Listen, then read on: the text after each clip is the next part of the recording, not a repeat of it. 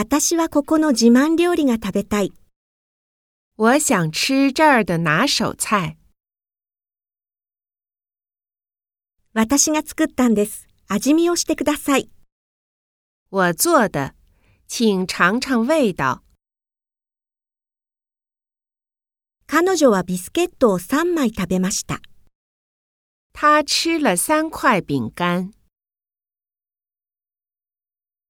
今晩餃子を作りませんか？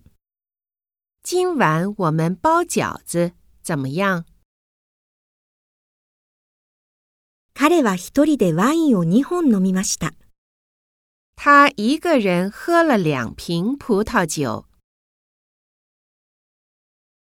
毎日3回の食事を取らないといけませんよ。你每天应该吃三顿饭。私のご飯、量が多すぎる。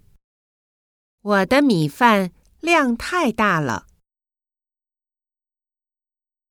彼女にケーキを一つ残しておいてあげましょう。给他留一块蛋糕吧。